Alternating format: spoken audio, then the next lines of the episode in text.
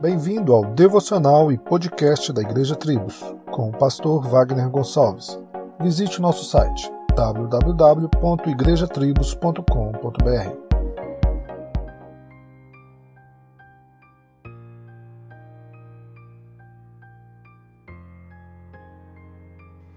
Celebrai com júbilo ao Senhor todos os moradores da terra.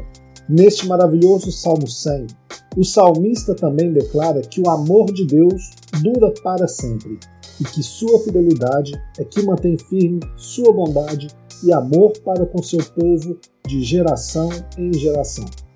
Sabemos que a bondade, amor e fidelidade foram revelados na cruz por causa de Cristo, por seu sangue ter sido derramado por nós. Fomos incluídos na nova aliança. Por causa de Cristo, nós e nossos filhos conhecemos este amor fiel de geração em geração. Em Cristo, Deus nos tem dado bênçãos sobre bênçãos. Então devemos nos perguntar: é aceitável que nós, que temos experimentado esta bondade, amor e fidelidade, nos aproximemos dele no culto de outra forma que não seja com um coração agradecido?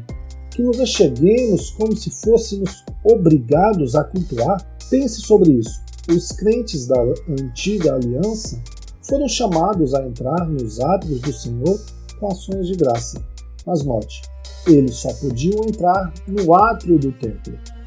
O lugar santo era reservado aos sacerdotes, e o lugar santo dos santos ao sumo sacerdote uma vez por ano. Mas nós temos um privilégio muito maior. Por causa da obra de Cristo, Deus nos recebe em graça novamente em Sua presença. O que foi perdido no Éden foi recuperado em Cristo. O véu do templo foi rasgado. Por meio de Cristo, temos acesso ao Santo dos Santos, à presença de Deus. Então, se os crentes da antiga aliança tinham motivos para entrar na presença de Deus, no culto solene, com gratidão, quanto mais nós. Então, quando se reunir para cultuar com a Igreja de Cristo, certifique que o seu coração esteja cheio de gratidão. Solos Cristos, dele, por ele e para ele.